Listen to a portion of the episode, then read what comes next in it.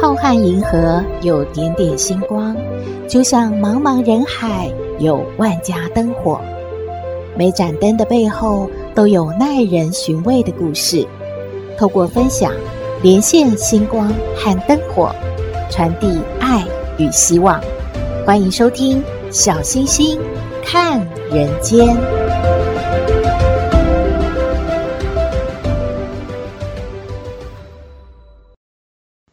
各位好朋友，大家好，大家平安。在以前的农业社会，都是看天吃饭的，丰收的时候就谢天。如果遇到干旱或水灾，收成不好，就非常伤脑筋了。今天两位农民上山猎火狐狸的故事，要说给您听喽。说故事之前，还是要提醒您，喜欢我们的节目，请按订阅，小星星就会一直陪着您。平台也会通知您有新节目上线哦，可以按赞助来支持原创节目哦。好了吗？小星星开始说故事喽。所谓春耕夏长，秋收冬藏，深秋了，今年闹旱灾，收成不好。村民们都要活不下去了，再不想想办法找食物，恐怕都过不了寒冬哎。村里面的老人说，在大山里有种狐狸，修炼多年，快成精了。除了肉可以吃，浑身都是宝，能够卖不少钱的。因为皮毛是一种特别的红色，跑起来像一团流动的火，所以啊，村民都称它为火狐狸。听说只要猎杀到手，一辈子都吃喝不愁了。村里上山猎狐的人倒是不少，却都是有去无回。哎，张三和李四想着为了生存下去，只能上山去碰碰运气。于是他们带着钢叉当武器出发了。他们要上山寻找火狐狸。两个人已经在大山里面绕了半天了，都没有发现。哎。什么火狐狸啊？看来看去倒是有不少啊，掩埋白骨的陷阱哎！张三和李四看得心里毛毛的。张三就说了：“难怪那些猎狐的人都有去无回啊，原来都死在陷阱里了。”张三到处看看，就小声地说：“李四哥啊，我我们还是回去吧，我总觉得有点不对劲哎。”这里到处是陷阱，我我我不想死在山上啊！李四就苦笑一声说：“哎，你想什么呢？回去还不是等着饿死啊？我们再往里面走两天，这不都已经过了三天了吗？这这再看看，如果没有猎到火狐狸，我们就回家去吧。”忽然，两个人一不小心就掉进了一个陷阱里面。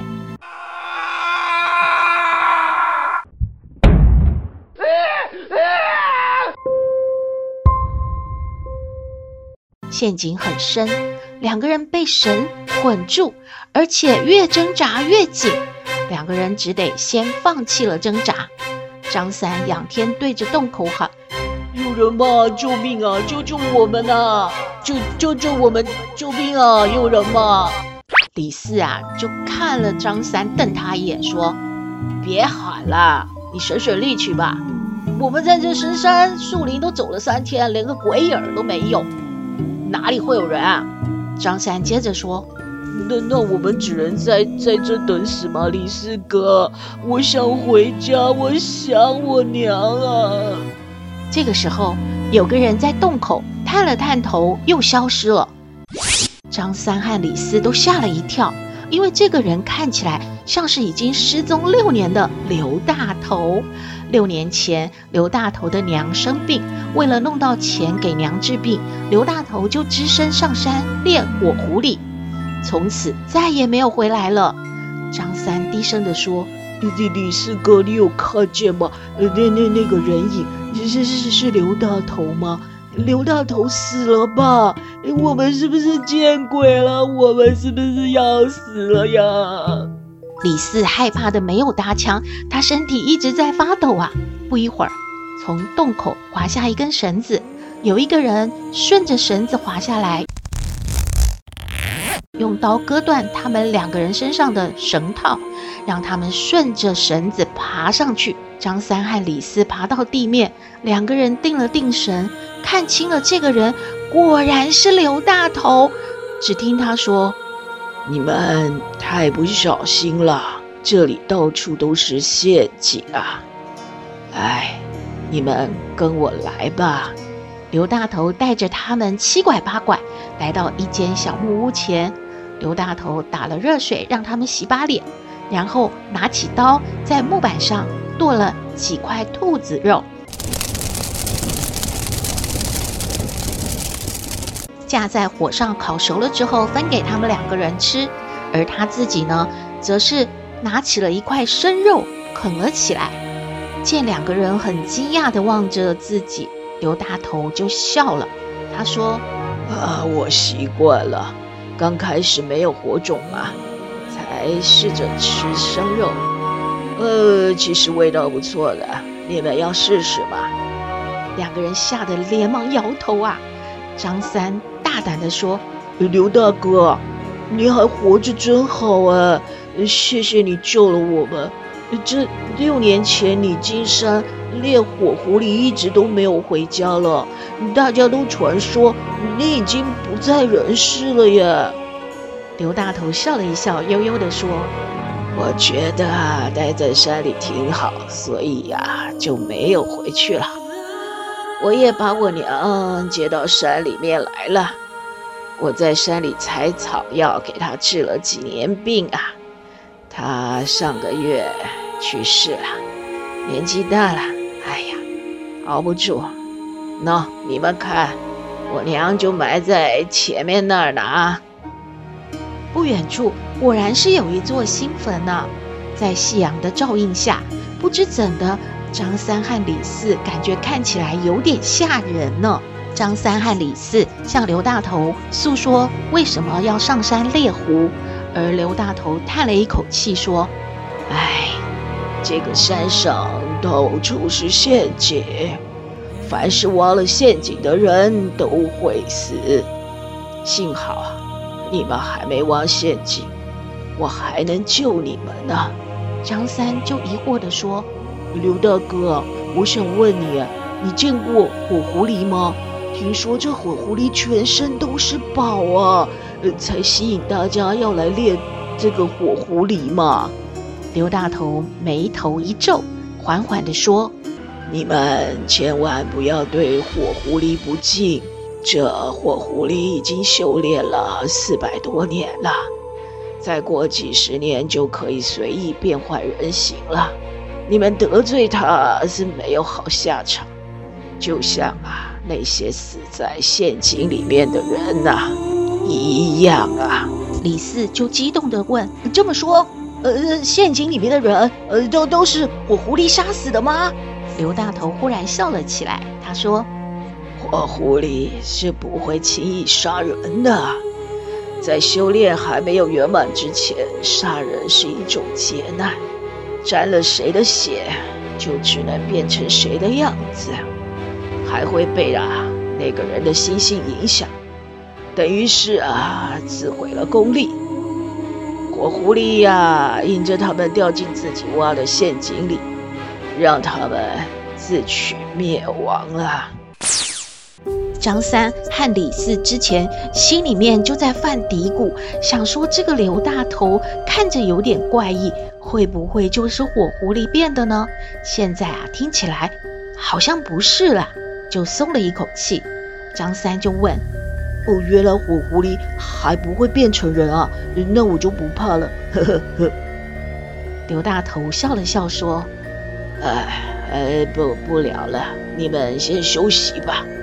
天亮之后我就送你们下山，别在山上逗留了，太危险了啊！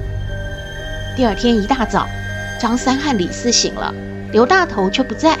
两个人走出木屋，张三忽然叫道：“李四哥，你快看，火狐狸，火狐狸呀！呃，呃，是不是啊？”果然，不远处有一只火狐狸正望着他们。两个人连忙拿起了钢叉，要向火狐狸追过去，想要猎杀它。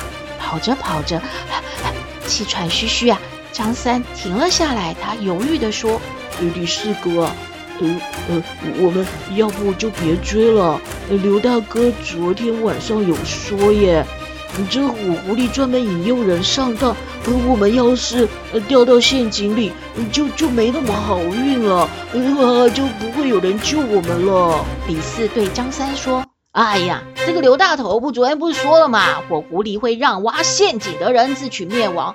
我们又没有挖陷阱，怕什么？来追吧，快呀！于是两个人一直追到山崖边上，火狐狸却不见了踪影。张三忽然指着地上叫道：“李四哥，你快看，小金块，小金块啊！”李四低头一看，地上果然散落着两块小金块。两个人呢，各自捡了一块。脸上满是兴奋，张三兴奋地说：“哎呀，这个小金块足够家人啊，可以吃个十年了吧？看来啊，没有必要再猎铁狐狐。哎，再来一次啊！”张三激动地说：“这个小金块足够家人吃个几年了，看来我们也没有必要再猎这个火狐狸了呀。”这时啊。李四突然指着后面喊道：“你看，火狐狸来了！”张三回头一看，李四啊，就伸手要把他推下悬崖呢。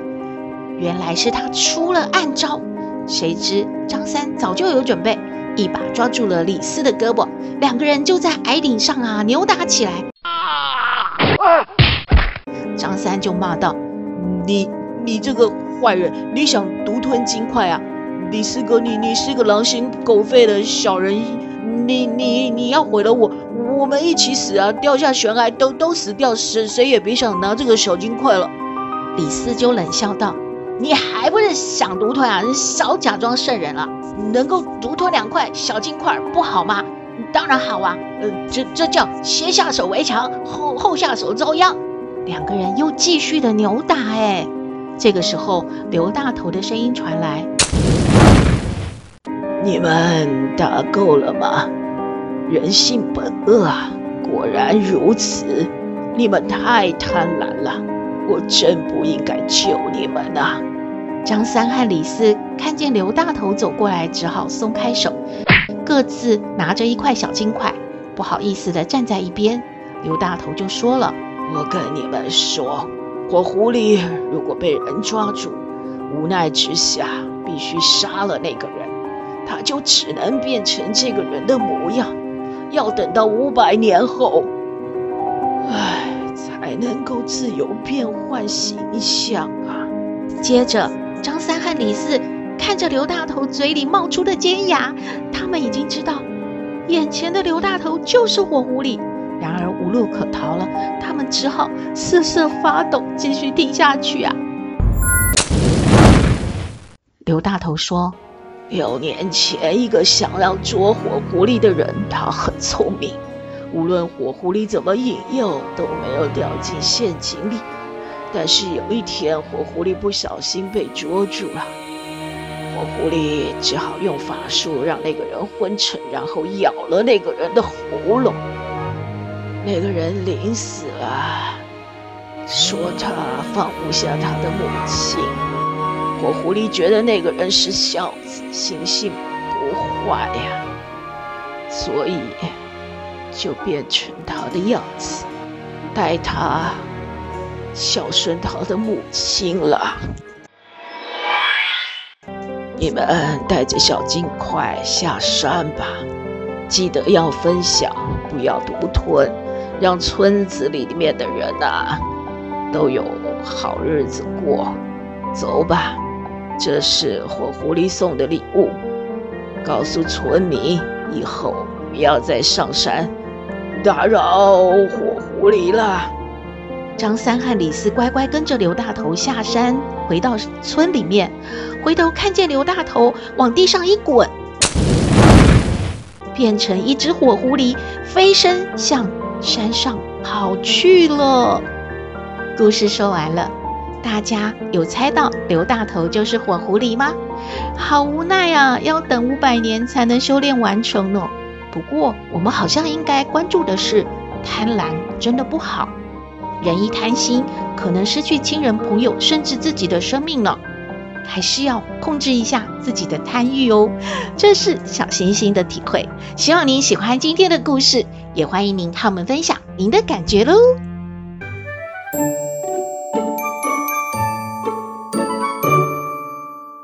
回到小星星看人间，今天来向康奶奶请教问题的是一位空空。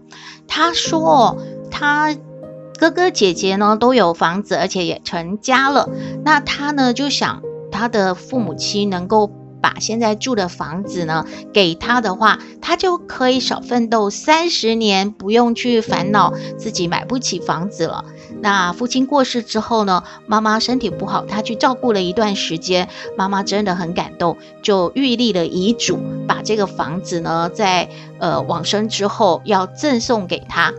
但是空空呢太高兴了，他就出去旅游啊，他去做别的事，就不管他的妈妈了。后来呢，他妈妈又生病住院，那哥哥姐姐叫他回来照顾啊，他都不要，他说在外面很忙。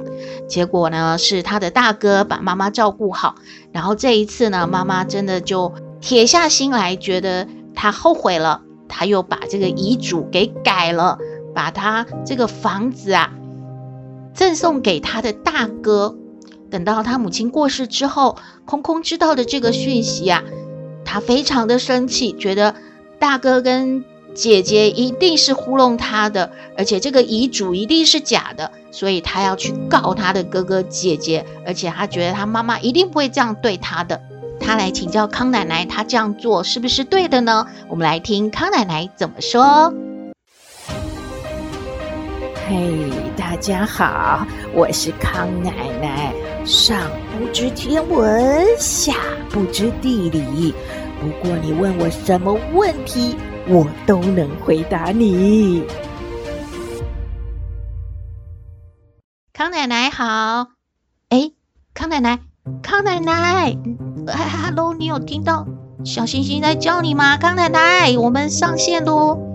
啊，康奶奶戴着耳机，哎，大家好啊，哎，小星星好，哎，那个空空，呃，你好，你好，康奶奶你在干嘛？哎，康奶奶呀，哎，在听歌，哎，就是啊，有啊，一个平台啊就可以啊，戴着耳机有麦克风吧。就可以唱歌，挺好玩，挺好玩呐、啊。康奶奶你，你你上线去唱歌吗？哎，康奶奶也可以啦，不过呢，就很多歌也忘记怎么唱。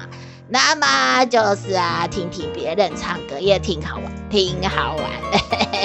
哎呀，这个啊，要找很多的乐趣啊，让自己生活过得开心点，是吧？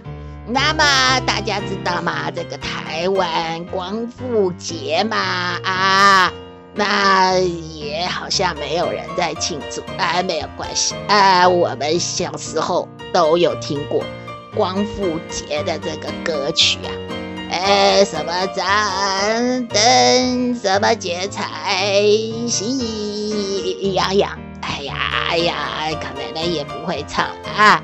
哎，不过啊，可能啊啊，这个上网都找得到这歌曲，大家要啊听听看嘛啊，这个光复那么多年了啊，这是一个值得纪念的日子啊，十月二十五号是吧？呃，康奶奶，我们要回答问题了，还有你说的什么唱歌啊？哎 哎，就是那个什么，呃，他他没有付广告费给康奶奶呀，康奶奶私下再告诉你啊，哈哈哈，你有兴趣可以上去唱唱歌，挺好玩，挺好玩。哎，康奶奶回答空空的问题呀，哎，有什么好回答的呢？康奶奶听到这种问题都是一把火的。这有什么好说的呢？总是要为了啊争什么父母亲留下的房子啦！哎呀，谁出钱少谁呀？啊，没照顾老人呐、吵吵吵吵什么吵啊？要摸着良心啊，对吧？想想看嘛，你有没有啊啊真心诚意对待你家老人嘛？啊，怎么现在啊就想着啊啊，我照顾你，你以后啊给我点什么啊啊？这房子我看好了，你遗嘱写好以后要给我，那你也好好的演下去是吧？啊，感觉到啊啊透懂啊啊，以后啊就有这房子可以啊住啦，继承啦，就跑出去玩啦，啊，不理老人了啊。然后呢，哥哥姐姐他们也没有反对哦，就说妈妈同意哦，就把房子给你哦。那是妈妈啊，后来又生病，你又不给人家照顾哦，哦，然后妈妈火大哦，就把它改成哦，给你哥哥哦，哦，你是受不了了哈，要打官司了哈，有没有想一想你脸皮厚不厚啊？那当然啦，康奶奶主导啊，你可能也是啊，需要这个住的地方的啊，觉得妈妈已经答应你，怎么可以说话不算话啊？还还还来反悔啊，还改呀、啊，改遗嘱啊啊！哎，康奶奶感觉啊，不要啊，闹得这个老人家在天堂啊，低头看着你们呐、啊，还在吵啊。那多不好啊！要让他安安心心的啊，在天堂里头啊，不要再担心啊，他身后的事，不要吵了啊，低个头啊，认个错啊啊！要啊，就求你的哥哥姐姐们呐、啊，说啊啊，能不能让你住啊啊？那他们呢，念在啊手足之情啊，康奶奶感觉啊是啊，可以商量的啊。就这样啊，小星星啊，康奶奶要听歌喽，好多好听的歌哦。哦，这里的人好会唱歌哦。康奶奶，您回答完了吗？哎，不要吵了啊，就这样。哦，康奶奶的意见给空空参考喽。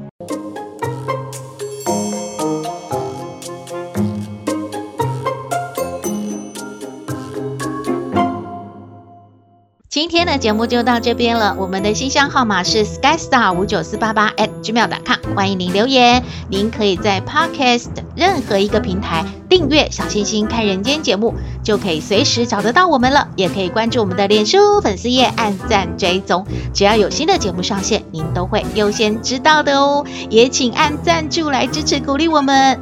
诶，你有听过屁股死掉了吗？这什么意思啊？就是长时间久坐会导致臀部处于瘫痪的状态，长期下来呢，还会造成肌肉失忆，使肌肉松弛，功能减弱，进而让其他的肌肉代偿，引发腰背部还有膝关节的疼痛。那么大家做一段时间要记得起来动一动哦，也可以呀、散步的时候戴着耳机听小星星看人间节目，祝福您日日是好日。天天都开心，一定要平安健康哦！我们下次再会喽。